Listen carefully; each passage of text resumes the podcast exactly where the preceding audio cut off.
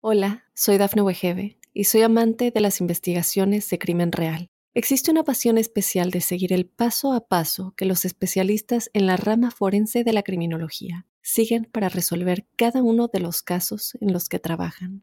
Si tú, como yo, eres una de las personas que encuentran fascinante escuchar este tipo de investigaciones, te invito a escuchar el podcast Trazos Criminales con la experta en perfilación criminal, Laura Quiñones Orquiza, en tu plataforma de audio favorita. ¿Existen verdaderos motivos para matar o lo hicieron por placer? Los peores asesinos seriales de la historia regresan. Conoceremos los macabros asesinatos que cometieron, sus deseos más ocultos y las sentencias que recibieron por todo el terror y la sangre que derramaron. Ten cuidado porque nunca sabes quién será la próxima víctima de estos crímenes de terror. Bienvenidas y bienvenidos a un nuevo episodio de nuestro podcast Crímenes de Terror. Yo soy José Luis Montenegro y en cada capítulo viajaremos en el tiempo para recordar los peores crímenes y a los personajes malignos que marcaron la historia de Estados Unidos. El caso de hoy es el de Altemio Sánchez, mejor conocido como el asesino de la ciclovía, un criminal que fue condenado por el asesinato de al menos tres mujeres y la violación de 15 más en un periodo de 25 años en la zona de Buffalo, en Nueva York y en sus alrededores.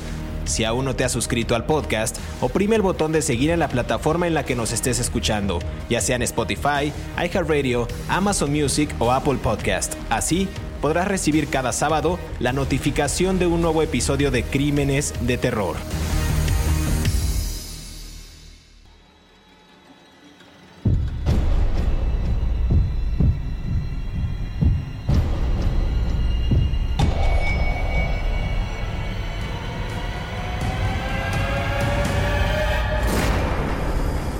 Años 80, el puertorriqueño Altemio Sánchez violó a más de una docena de mujeres.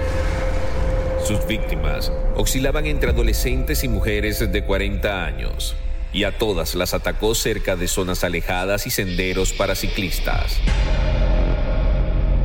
Hasta que en septiembre de 1990, sus crímenes escalaron asesinatos cuando violó y estranguló a Linda Jalling en el parque Ellicott Creek Bypass en New York y posteriormente asesinó a otras dos mujeres.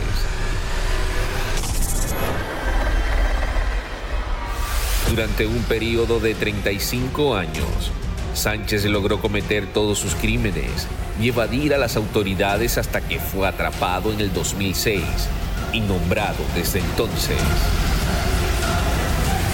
el asesino de la ciclovía.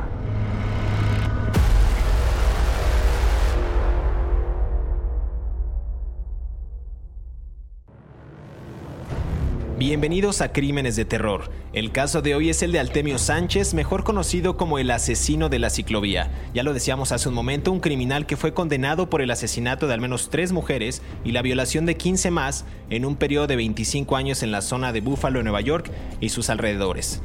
Hoy hablaremos de un padre amoroso, originario de Puerto Rico, que entrenó al equipo de béisbol de las ligas menores de sus hijos y que disfrutaba muy a menudo de la jardinería un hombre que mantuvo su hogar con gran estabilidad en el vecindario de Cleveland High, en Chictawga, en Nueva York, un buen vecino, un sujeto muy religioso, pero a la postre terminó demostrando que era un narcisista con serios problemas durante su infancia que le impedían enfrentar la crítica y lo volvían incapaz de controlar sus impulsos. Un asesino confeso que golpeó, estranguló, violó y asesinó a sus víctimas en senderos para bicicletas, ya lo decía la introducción de este programa. Pero antes de entrar en detalle y comenzar a hablar de la infancia y lo que orilló a este asesino a cometer tan atroces actos delictivos, yo me presento, soy José Luis Montenegro y también quiero darle la más cordial bienvenida a mi colega David Orantes, quien estará acompañándome en cada una de estas aterradoras historias. David, ¿cómo estás? Buenas tardes. Hola, ¿cómo estás, José Luis? Buenas tardes. Eh, bueno, sí, eh, hoy vamos a hablar de un personaje que es lo más cercano que podamos encontrar en muchos sentidos a un Dr. Jekyll en Mr. Hyde.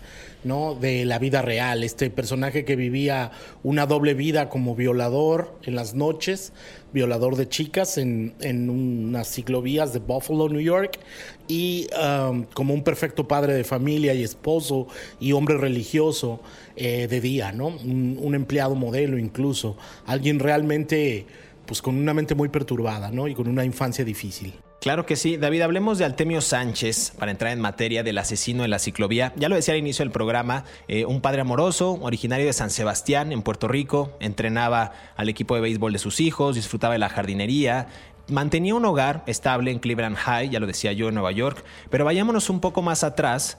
Sánchez nació el 19 de enero de 1958 en el seno de una familia pues, de clase media. Vivía con sus padres, el señor Altemio Sánchez también, de, nombre, y su madre Lucy Caraballo. Altemio, recordemos que era el menor de sus hermanos. Por ahí no tengo bien el dato si fueron dos hermanos o tres hermanos. Ahorita tú me lo eh, aclararás bien, David. Cuando Altemio tenía apenas dos años, eh, de acuerdo con la investigación que pudimos realizar, su padre tuvo una aventura con una trabajadora sexual y abandonó a su familia. La madre en ese momento estaba embarazada de Altemio e intentó tomar eh, en varias ocasiones píldoras para interrumpir su embarazo, pero no lo logró. Así que en ese momento Lucy Caraballo se mudó junto con sus hijos a la ciudad de Nueva York en esta década de los 60 para entrar en este contexto, David. Sí, así es. Yo no sé qué tanto eh, investigaciones se podrían hacer en el sentido de cómo afectó al feto las pastillas que tomó la madre para tratar de abortarlo, ¿no? Eh, es muy fuerte en términos, no sé si él alguna vez tuvo conciencia de este hecho, pero es muy fuerte que una madre te quiera abortar, ¿no? Y que además te lo digan o que además te lo te lo, te lo hagan saber. Entonces, en ese sentido, me parece, como siempre lo hemos hablado en este podcast, mm, infancia es destino. Entonces, yo creo que aquí por primera vez vamos a mm, analizar cómo incluso antes de la infancia se pueden determinar causas que pueden ser determinantes, valga la redundancia, para el desarrollo de una persona, ¿no? Este, ¿qué tanto Nunca lo podremos saber, pero en términos neurológicos es muy interesante qué tanto le afectó al feto para su posterior desarrollo como ser humano el hecho de que la madre trató de abortarlo, ¿no? Y en la psique, en las emociones de Altemio Sánchez, qué tanto le afectó el saber que su madre no lo quiso, ¿no? Incluso desde antes de nacer. Totalmente. Más tarde, la madre Lucy Caraballo confesaría que le confesaría al propio Altemio Sánchez que, pues, que fue una persona no deseada. Pero a ver, se mudaron en los años 60 y para dar un poco de contexto, ya que nos encanta dar contexto a nosotros en este, en este podcast, eran los años 60 y en ese momento se incentivó también mucho la migración puertorriqueña a Estados Unidos porque se había establecido una política extrema de control de la natalidad. Entonces, si podemos decir también que en esos años, en los años 60, eh, alrededor del 35% de las mujeres puertorriqueñas estaban siendo llevadas a Estados Unidos, pero también estaban siendo esterilizadas. Entonces, digamos que eso fue también un gran contexto social en el que estuvo viviendo tanto la madre y posteriormente pues estos niños, sobre todo impulsado por las administraciones de, Dwight Eisenhower y de Richard Nixon por aquellos años. La madre Altemio llega entonces a Estados Unidos y se establece en North Collins, cerca de Buffalo, en Nueva York. Eh, una zona que recordemos también ha sido refugio durante muchos años, no solo para migrantes del Caribe, sino también en su momento para refugiados como los de la guerra de Irak entre 2003 y 2011. Allí creció Altemio David. También se dice mucho que fue abusado física y sexualmente por el novio de su madre. Después de esta aventura que decía yo que tuvo el padre con una trabajadora sexual, se separan y la madre va a, pues, reunirse o a tener una nueva relación con, con, un nuevo personaje que quizás también marcaría este parteaguas no solamente con la ingesta que nunca sabremos del tema de las píldoras por parte de la madre, sino ahora también ya un abuso físico y sexual por parte de este novio que también la golpeaba ella frente a él. Digamos que esto también puede haber sido un factor determinante de manera social para este adolescente, David. Sí, bueno, él declaró, ¿no? En las investigaciones, en los, ah, ah, en las personas que, los psiquiatras forenses que lo entrevistaron cuando ingresó a prisión, que cuando él vivía, a ver, North Collins es un pueblito, Entonces es, es, un pueblito que está al sur este del área metropolitana de Buffalo, muy cerca ya de la frontera con Canadá. No es precisamente un lugar donde uno tenga grandes expectativas de desarrollo social, ¿no? Es un pueblo pequeñito, mucha gente, hay mucha deserción escolar, eh, muchos muchachos abandonan la escuela para meterse a trabajar, es un lugar con un clima muy agreste, muy frío. Mm, la mamá de, de Lucy Caraballo, la mamá de Altemio Sánchez, se reunió con este hombre y quien abusaba físicamente de ella y además también eh, lo golpeaban. Eh, la madre lo golpeaba a él y el novio de la madre lo golpeaba a él y además eh, hay un testimonio de él donde presuntamente el novio de la madre, en, un patrón que se repite en muchos, en muchos eh, asesinos en serie, el novio de la madre eh, abusó sexualmente de él. Cuando me refiero a un patrón que se repite, tiene que ver con mujeres que se establecen relaciones y se llevan entre, entre lo cual es legítimo que una mujer busque nuevamente el amor, pero pagan justos por pecadores porque los chicos se enfrentan a los abusos de los novios, ¿no? Eh, su mamá era una alcohólica, tenía, bebía mucho, él era muy tímido precisamente por eso, por las golpizas, tenía un entorno este, introvertido,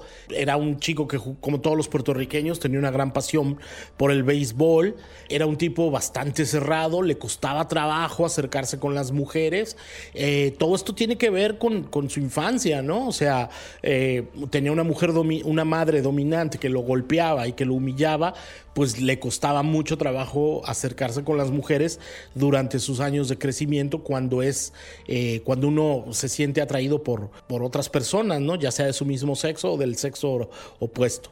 Entonces Altemio creció con todas estas características de ser un muchacho introvertido, golpeado y abusado, con una madre alcohólica en un pueblo pequeñito como North Collins, donde nada más hay una high school, donde todos se conocen, ya sabemos lo que se dice en algunos pueblos de Latinoamérica, pueblo chico, infierno grande. Entonces el muchacho padecía todos estos, este entorno social donde nuevamente, no estoy justificando los crímenes ni mucho menos, donde se estaba cocinando a un sociópata, ¿no? Poco a poco, ¿no? Con el resentimiento social y con la frustración personal y con la falta de valores y con la falta de identificación hacia las mujeres con respeto y dignidad, ¿no? Totalmente. Bien mencionabas que como todo buen puertorriqueño sí le apasionaba el tema de los deportes, no era tan abierto con las, con las chicas. Más tarde él admitiría pues que era demasiado tímido, inclusive su familia decía que él fue muy feliz o era descrito como feliz pero muy cohibido. Su madre también en ese entonces, cuando él estaba en esta educación secundaria, le, le confesó, era lo que decíamos al principio del programa, que él fue un error, o sea que él había sido un error, por eso había tomado esta, estas píldoras para, para abortarlo y fue cuando él, dicen, de acuerdo a algunas versiones en, en medios de comunicación locales, empezó a tener varios blackouts, varios apagones en su memoria. También por ahí se habla de una presunta violación que no está comprobada del año 1975, a los 17 años de edad, se cree que Altemio Sánchez cometió su primera violación. Esto fue después de graduarse de la escuela secundaria eh, y dicen que después de eso también se inscribió a un programa de artes. Insisto, este caso de la primera eh, violación supuesta de Altemio Sánchez nunca pudo ser comprobada. Ya en el 78 David conoció a Caitlin Whiteley, que fue su primera novia y su única mujer con la que tuvo una relación sentimental. Y dos años después se casaron, tuvieron dos hijos. En 1983 consiguió su trabajo en la American Brass Company, donde trabajó prácticamente hasta su captura. Esto fue como a grandes rasgos parte de lo que, de lo que era, de lo que es todavía Altemio Sánchez, parte de su de su biografía. Vamos a escuchar una siguiente cápsula que preparamos, David, para empezar a hablar sobre este asesino de la ciclovía, por qué fue nombrado así, cómo es que cometió esos crímenes. Ya estamos dando algunos destellos de cómo fue su infancia, qué fue lo que pudo haber perturbado su mente, su psique, pero vamos a entrar un poquito más a profundidad acerca de estos asesinatos que cometió Altemio Sánchez, mejor conocido como el asesino de la ciclovía. Volvemos.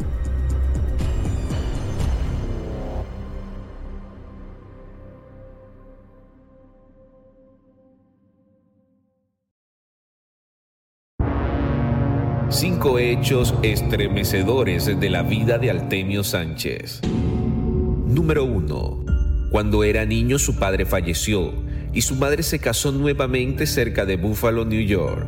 En su infancia, fue abusado física y sexualmente por el novio de su madre, quien la golpeaba frente a él.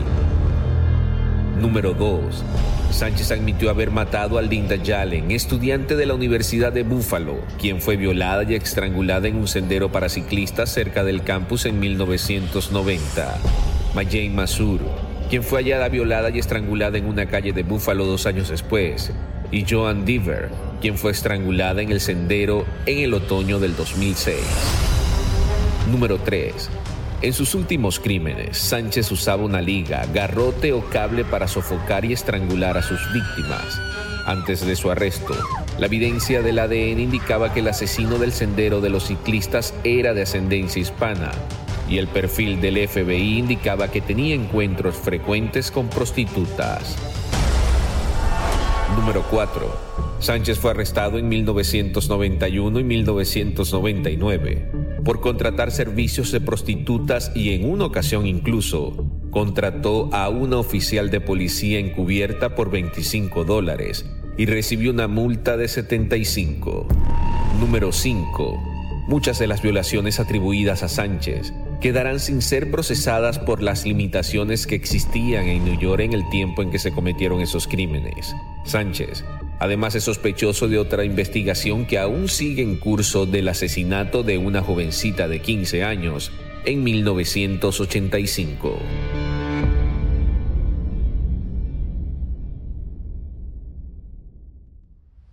David, regresamos a Crímenes de Terror. Estamos hablando de Altemio Sánchez, mejor conocido como el asesino de la ciclovía. Ya lo decíamos al principio del programa, eh, fue un chico bastante con bastantes problemas dentro de su núcleo familiar. Uno por el, por desde el inicio, yo creo que en la etapa de, gestación del embarazo, que su madre trató de, consumir eh, pastillas intentando provocarse un aborto, pero no pudo. Después los ambajes por parte de su madre alcohólica que lo golpeaba constantemente y bueno, también una presunta violación sexual por parte del novio de su madre, en fin, una serie de, eventos desafortunados para este personaje. Ya lo decía antes de irnos a este primer eh, bloque que preparamos de los cinco hechos más perturbadores de Altemio Sánchez, que en el 75, 1975, a los 17 años, presuntamente también él habría cometido su primera violación, que no ha sido esclarecido ese caso. Eh, y en el 78 conoció a la que fue su esposa, Caitlin Whiteley, y con la única mujer que sostuvo una relación sentimental y con la que vivió pues bastantes años antes de su aprehensión y con la que tuvo dos hijos, David. Sí, hay un caso anterior.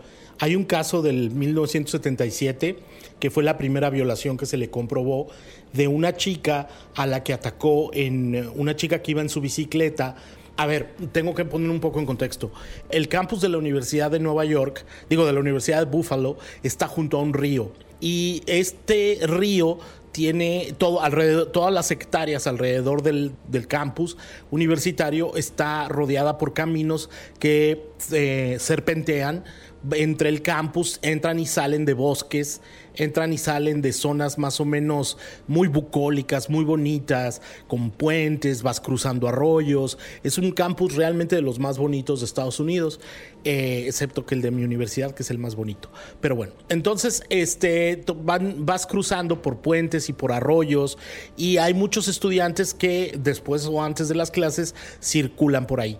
El problema con esos campus, precisamente con ese campus en particular, es que hay muchas zonas oscuras y ciegas, puntos ciegos. Es muy fácil arrastrar a una persona y esconderte entre el follaje y atacarla. Entonces, el primer caso que se le, que se le adjudica por, con base a las pruebas de ácido desoxirribonucleico, una palabra que nunca puedo decir de corrido, este es el primer caso que se le por el ADN es de una chica en 1977 a la que viola cuando va en la bicicleta, de acuerdo con los informes de los mm, peritos forenses del FBI, la golpea en la cabeza, la sorprende, él brincando desde el follaje, la golpea y aquí es donde viene la parte más perturbadora de todo el caso.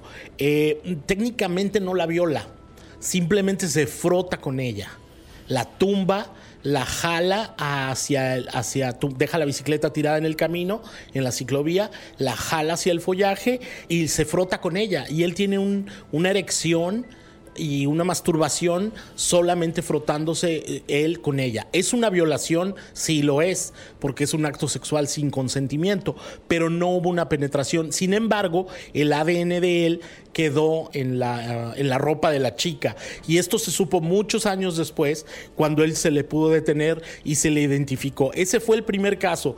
A mí me parece que es la inocencia de su violación. Es como el cazador que necesita algo más. Él atacó a la muchacha se satisfizo sexualmente, encontró satisfacción sexual solamente este, em, mm, rozando con la piel de ella, pero luego pensó en algo más. Y así fue cuando fue creciendo la escalada de violaciones. Y, la, y la, policía se volvía loca porque no lo podían detener, porque era, es muy complicado detener a una persona en el campus universitario debido precisamente a todos estos caminos que lo circundan, ¿no? Totalmente, los detectives justo decían eso, que el violador era muy paciente y esperaba el momento adecuado para atacar a la víctima adecuada. Las cooptaba, ya lo decías tú David, por detrás, en este caso la, chica del 75 no la estranguló, pero a las posteriores las estrangulaba, como escuchábamos en la cápsula pasada, con una cuerda o con un alambre. La mayoría eran adolescentes y tenían edades eh, hasta mediados de los 40, entonces Altemio también recurría muy seguido, ya lo decíamos en, la pauta pasada, a los servicios de trabajadoras sexuales de la zona y varias veces las estranguló a ellas hasta dejarlas inconscientes y luego las arrastró a estas zonas boscosas donde, donde tú bien mencionas, donde las habría violado. Pero el asesino de la ciclovía también usaba estas cintas adhesivas y adhesivo este, médico blanco para cerrar los ojos, la nariz y la, y la boca de sus víctimas para que no lo reconocieran. Era también una forma de modus operandi de este asesino de la ciclovía. Cuando más se intensifica esta ola de violación, por parte de este sujeto, de Altemio Sánchez, fue de 1986 a 1994. Estas mujeres de Búfalo vivían con esta intensidad, con esta desesperación de, ser encontradas por el depredador conocido como el asesino de la ciclovía. Siempre atacaba mujeres y adolescentes que caminaban solas, hay que aclarar, y en ese lapso de ocho años que comento del 86 al 94, la policía dijo que el violador de Búfalo abusó al menos de nueve mujeres y fue en ese periodo también cuando mató a dos de ellas. La primera víctima, David, ¿te parece si entramos en materia con esta chica? La primera víctima eh, asesinada el 29 de septiembre de 1990 fue Linda Susan Yalem, de 22 años. Y esto ocurrió justo en este corredor de la ciclovía de Ellicott Creek, donde Dicen que después de más de 15 agresiones sexuales ya registradas por parte de Altemio Sánchez, pues se convirtió esta en el primer asesinato que él cometió.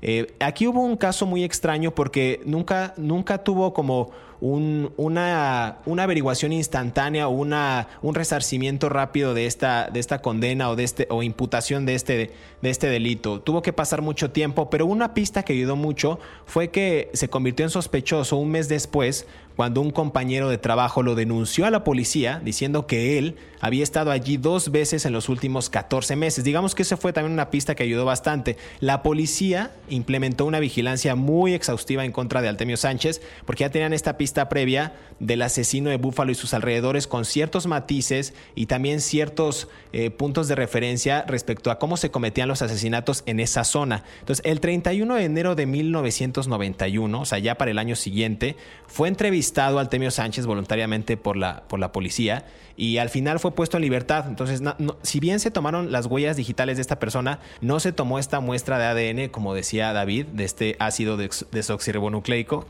en, el año 1991, pero fue arrestado como lo decíamos en la cápsula pasada, sí por solicitar servicios sexuales incluido el de una oficial que estuvo encubierta y después fue liberado. Este primer caso no fue de inmediato concluido, no, no se encontró al culpable, pero ya tenían a un presunto sospechoso y se hablaba justo de, un asesino en la ciclovía, pero no le habían puesto nombre. Todavía no daban con Altemio Sánchez, David. Bueno, a ver, hay un montón de eh, procedimientos equivocados de las autoridades del área metropolitana de Buffalo, New York y Hamster, Amherst y todos los pueblos aledaños. Altemio se casó con, con, su esposa en 1981. Tuvo dos hijos entre 1981 y 1983. Empezó a trabajar en el 83 y ya había violado por lo menos a cuatro muchachas.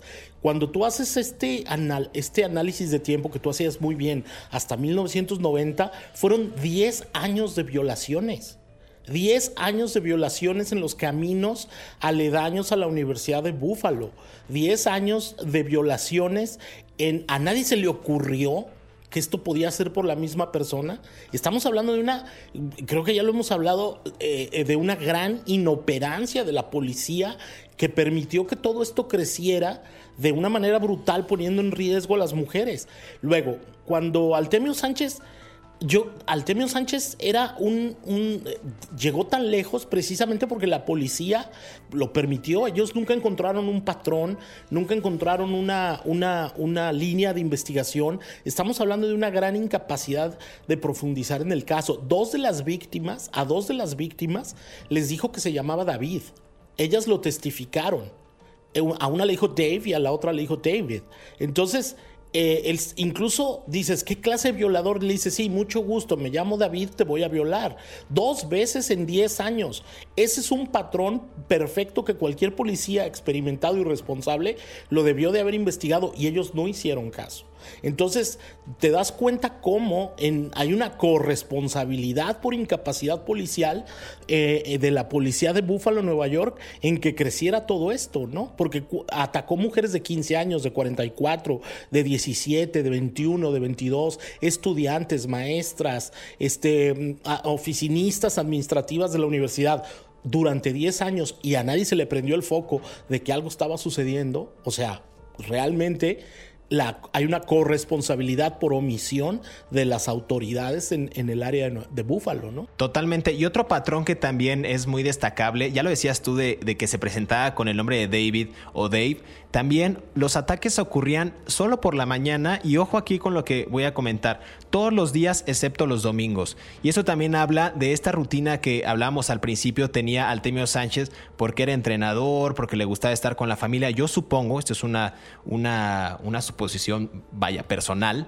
que este personaje pues dedicaba esos domingos ya sea a estar con su familia o a tener actividades deportivas eh, con, su, con sus hijos de manera eh, extracurricular, ¿no? El primer asesinato, David, 29 de septiembre de 1990, Linda Susan Yalem, de 22 años. El segundo asesinato de los tres que cometió, este fue el 31 de octubre de 1992, Mayan Elizabeth Masur, de 34 años. Esto fue, ya decía yo, en el 92 y a ella la mató la violó, la estranguló fatalmente y se trataba de una trabajadora sexual. Y la mató justo porque había tenido contacto previo y ella dice que pudo haber, lo pudo haber reconocido a él, o sea, reconoció su rostro y por eso, lo, por eso la ultimó, porque él tenía miedo de que ella fuera a confesar eh, o lo fuera a acusar de que quizás él pudo haber sido eh, parte de este, de este asesino que quiso eh, no solamente, no quiso, quiso, cooptarla no nada más a ella, sino a otras, a otras chicas de las que presuntamente ella habría tenido conocimiento. Entonces, en el 99, Sánchez fue nuevamente arrestado por solicitar servicios sexuales,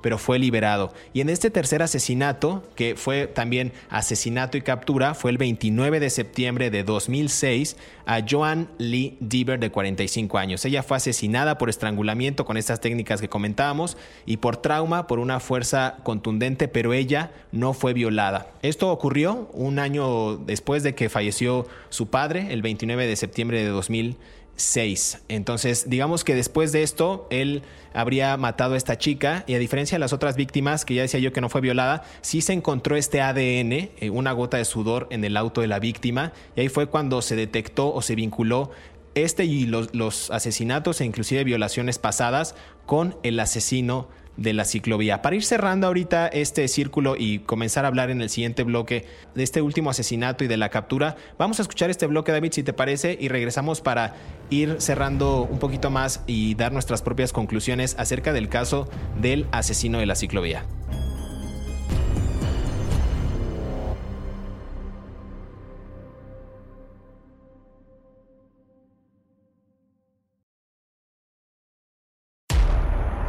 Sánchez fue arrestado luego de que investigadores revisaron un reporte de una víctima hecho en 1981 que incluía la placa del auto de su atacante.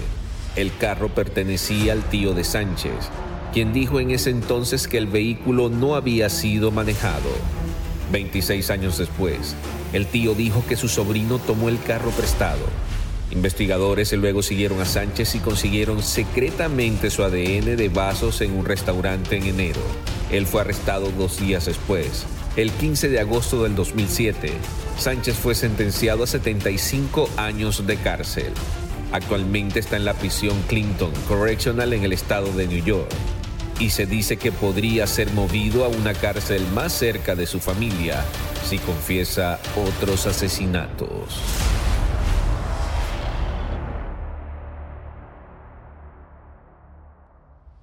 David, regresamos a Crímenes de Terror. Estamos hablando de Altemio Sánchez, mejor conocido como el asesino de la ciclovía.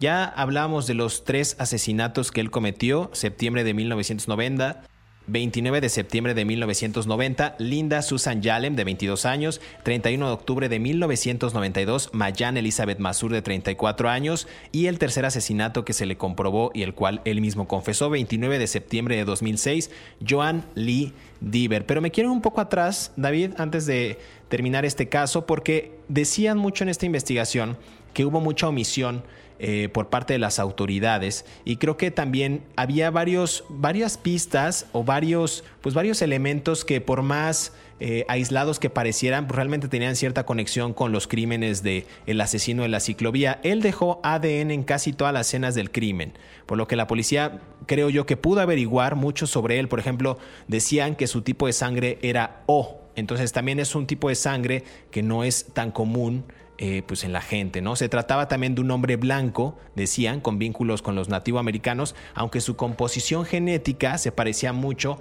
a la de un hombre hispano. Entonces también tenían esa otra pista que pudo haber aportado mucho y tampoco hicieron nada. Entre 1992 y 1994 decían que él perdió o que pudo haber perdido la capacidad de producir esperma, ya sea a través de una vasectomía o una afección médica. Eso también era otra cosa que venían en varios reportes y también medios locales reportaron y no se hizo nada. Lo que decías tú del nombre Dave, David, que también se mostraba de esa manera y quizás el tipo de ropa que usaba, la mayor parte del tiempo sudadera gris, jeans azules, una camiseta roja o chaqueta o camisa de franela azul. Entonces, había muchas pistas y no se lograba dar con el asesino por décadas, David. Sí, por 10 años. A ver, hay algo, voy a insistir en lo de la omisión de la policía porque cuando a uno lo detienen en los Estados Unidos, uno, por lo menos la gente que, ha sido detenida sabe que cuando uno cae en una cárcel del condado, eh, le hacen una serie de pruebas, ¿no? Lo que se llama la fotosignalética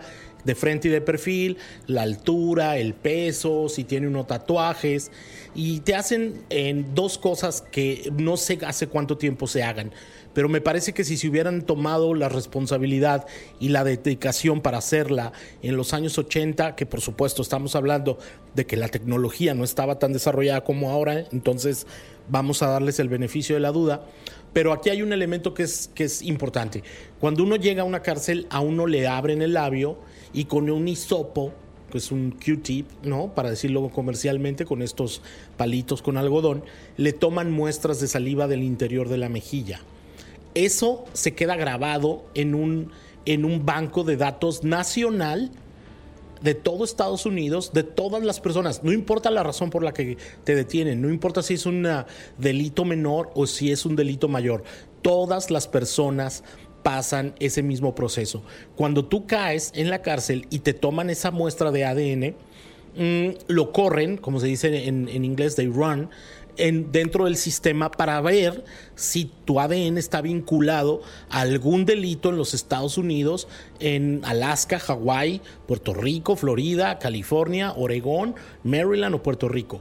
Yo lo que quiero preguntar, por supuesto, es si esas muestras de, ácido desoxirribonucleico, qué palabra tan complicada, este de desoxirribonucleico, no se le tomaron a Altemio Sánchez.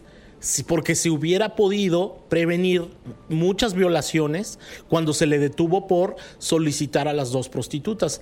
Solicitar no me gusta, por requerir a las dos prostitutas, ¿no? Este, cuando uno, uno requiere a una prostituta para que, trabaje con uno, uno debe de preguntarle siempre, ¿usted pertenece a alguna fuerza de la ley? ¿Usted ha pertenecido a alguna fuerza de la ley? La policía no te puede mentir porque estaría cometiendo perjurio. Entonces, cuando lo detienen, porque él buscaba muchas prostitutas oficiales undercover, trabajan en las unidades de vicio, ¿por qué demonios no se le tomaron las muestras de ADN? Entonces yo insisto, la unidad de vicio de él el Departamento de Policía de Buffalo, New York, y de Amherst, que es una ciudad ahí en el condado por, de Chingatagua, ¿por qué no le tomaron las muestras de ADN? O sea, hubo 14 mujeres violadas, 3 asesinadas y por lo menos 10 de esos casos se pudieron haber evitado. Y al final encuentran sí este ADN, pero después de todo este historial criminal que bien comentas tú, se encuentra esta gota de sudor en un auto de una víctima vinculado al asesinato y ya con los otros ataques del, asesino de la ciclovía. Entonces, Sánchez volvió a ser sospechoso, decíamos en este bloque pasado. En enero de 2007, cena con su esposa en un restaurante eh, latino de nombre Solé y posteriormente la policía, ahora sí en un esfuerzo increíble, recoge una muestra de ADN de su mesa, lo compara con la del asesino en la ciclovía y bueno, lo llevaron para interrogarlo. Después de casi 10 horas, David, de este interrogatorio, fue arrestado. Cuatro días después, Altemio Sánchez también fue procesado por los asesinatos de Linda Yalem Mayan Masur y en mayo de 2007 él se declaró culpable del otro asesinato que pues decían que no que él no había cometido de John Lee Deaver. Entonces, a esto le sumaron tres cadenas perpetuas, 75 años de cárcel. Por ahí leí algo interesante donde decían que parte de estos esfuerzos por hacer justicia a las víctimas, hay algo que se llama estatuto de limitaciones, que es que no puedes, una serie de normas, hacer que los crímenes retroactivos que tú cometiste se te carguen en la actualidad. Entonces muchos de esos crímenes que él cometió, violaciones que se le atribuían a él por estas pistas que después encontraron las autoridades, pues no se podían anclar a estos 75 años que ya se le estaban imputando de cárcel, lo cual me parecería un poco contradictorio. Sí debería de, haber sido retroactivo para, para sumarle más, pero bueno, ya tenía estas tres cadenas perpetuas. En este juicio también hay varias cosas que a mí me llamaron la atención, eh, entre ellos parte de lo que decía el abogado Andrew Lotempio, quien negó absolutamente la culpabilidad de, Sánchez, pues es su trabajo o era su trabajo, a todas estas violaciones y asesinatos, y dijo que Sánchez tuvo una infancia problemática, esa fue la justificación, eh, y dice que dijo que tuvo una, una infancia traumática, ya lo decía, porque esta violación que sufrió a los 12 años, pues le causó un resentimiento profundo por las mujeres y de alguna especie de justificación diría que pues fue su actuar por parte de estas, de estas traumas que tuvo en la infancia, lo cual me parece bastante absurdo. También decían en la cápsula pasada que si Altemio Sánchez confesaba varios de estos crímenes, se le podría trasladar a una cárcel más cercana para que él pudiera ver a su familia. Entonces, ahí ha habido una serie de contradicciones, finalmente 75 años de cárcel, eh, pues justicia para estas tres víctimas, entre comillas, para las otras no, muchas violaciones, un caso realmente estremecedor para la ciudad de Búfalo, en Nueva York, David. Sí, el problema con la prescripción del delito, que es el nombre en español de Straight Limitations, este, es que solamente es para Nueva York. Eh, en, este caso en específico eh, es para Nueva York. Si Altemio Sánchez, él hubiera, no existe por supuesto, pero si Altemio Sánchez hubiera cometido estos crímenes en Texas, Oklahoma, o mm, por ejemplo Texas o Oklahoma, ya lo estarían friendo en la en la Cámara de la Muerte. O sea, ahí no aplica la, la prescripción del delito. El problema es que los legisladores del Estado de Nueva York tendrían que trabajar para cambiar esas leyes en la prescripción del delito para favorecer a las víctimas y que se encuentre justicia, porque los casos de violación son los que no se le pudieron comprobar. A él solo se le, solo se le juzgó eh, por los casos de, de, asesinato. Entonces, técnicamente, la justicia del Estado de Nueva York le falló a las víctimas. ¿no? Con esta ley absurda de prescripción cuando tenían todas las pruebas de ADN para poderlo enjuiciar, ¿no? Totalmente. Y el asesino de la ciclovía, finalmente recluido en el Centro Correccional de Clinton, en Dannemora, Nueva York, tiene actualmente 63 años. Es una persona relativamente joven y bueno, pues ya va, a purgar su condena en esta, en esta cárcel del estado de Nueva York. Eh, no sé eh, qué más quieras agregar, eh, David, a este capítulo para ir cerrando. Ya hemos hablado de la infancia traumática de Altemio Sánchez, el asesino de la ciclovía, sufrió varios ambajes cuando era joven. Quizás eso, según la justificación del abogado, pudo haber eh, incidido para que él cometiera estos atroces actos delictivos. Ya decíamos que cooptaba a víctimas realmente solas, jóvenes que paseaban en estos senderos para bicicletas, las manipulaba a través de una soga, a través de una cuerda, para asfixiarlas, mutilarlas y después pues terminar por, por asesinar a estas mujeres. Un personaje a todas luces eh, perturbador, de origen latino, puertorriqueño. Eh, ¿Qué más podemos agregar de este personaje? Vemos que estuvo casado, llevaba una vida normal, tenía dos hijos y al final, ¿cómo hacer este contraste de una persona que le decían inclusive el tío Al en la comunidad y resultó ser un asesino en serie? Sí, bueno, eso, eso que preguntas es muy interesante porque Robert Morton, un agente del FBI que lo entrevistó, eh, le, preguntó por qué había hecho los, estos crímenes, ¿no? Por qué había violado eh, a estas mujeres y por qué las había matado. Eh, y él le dijo algo que es realmente muy extraño y que puede ser muy eh, interesante a la luz de cualquier psiquiatra forense, ¿no? Le dijo, no sé qué es lo que hace a una persona convertirse en otra persona. Cuando él estaba, él, se divorció de su esposa y madre de sus dos hijos en el 2007 y después del divorcio, él le mandó una carta a su esposa, a Kathleen, tratándole de explicar, porque eh, la esposa de él siempre ha vivido con el miedo de que él haya violado atacado a sus, hijas, a sus hijos, ¿no? o que haya atacado a alguien del entorno de su familia. Él le mandó una carta y él, él le dijo en esta carta, esta carta está en los documentos legales del caso, no es algo que yo esté descubriendo, él le dijo que él culpaba a su mamá por todo lo que le, él había hecho. toda la relación que él tenía con el crimen y con las víctimas la atribuía al hecho de cómo, de cómo lo había tratado su mamá, ¿no? Y eso se lo dijo a la mujer en la carta y se lo dijo también un poco a, a Robert Morton, ¿no? El, este agente del FBI que lo entrevistó, ¿no? Pues muy bien, David, un caso realmente estremecedor que seguiremos hablando de, otros personajes en el próximo episodio de Crímenes de Terror, pero que nos dejan también ver un poco de los, de los destellos de infancia que tuvieron ellos, quizás de algunos momentos perturbadores y al final cómo explotaron o, llevaron a, otra, a otro tipo de prácticas criminales este tipo de de, traumas que tuvieron en su infancia. Muchos sí, otros también traumatizados por el tema de la guerra. En fin, hemos tratado muchos ángulos en crímenes de terror, pero es hora de despedirnos. Pero queremos agradecer a todos aquellos que cada sábado sintonizan un nuevo episodio de Crímenes de Terror. Estamos leyendo sus comentarios a través de las redes sociales de Mundo Hispánico y a través de nuestras cuentas personales. Recuerden que pueden repetir este podcast cuando quieran y a la hora que quieran, en la comedia de su hogar, en el transporte público, en una cafetería, donde sea. Y también no olviden activar el botón de seguir en la plataforma en la que nos estén escuchando para que les llegue la notificación del próximo episodio y sean los primeros en disfrutar de estas aterradoras historias. Nos escuchamos en el próximo episodio de Crímenes de Terror.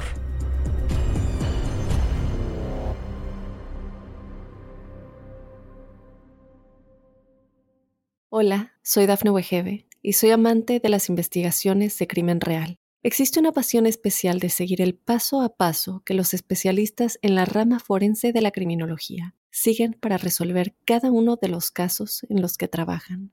Si tú, como yo, eres una de las personas que encuentran fascinante escuchar este tipo de investigaciones, te invito a escuchar el podcast Trazos Criminales con la experta en perfilación criminal, Laura Quiñones Orquiza, en tu plataforma de audio favorita.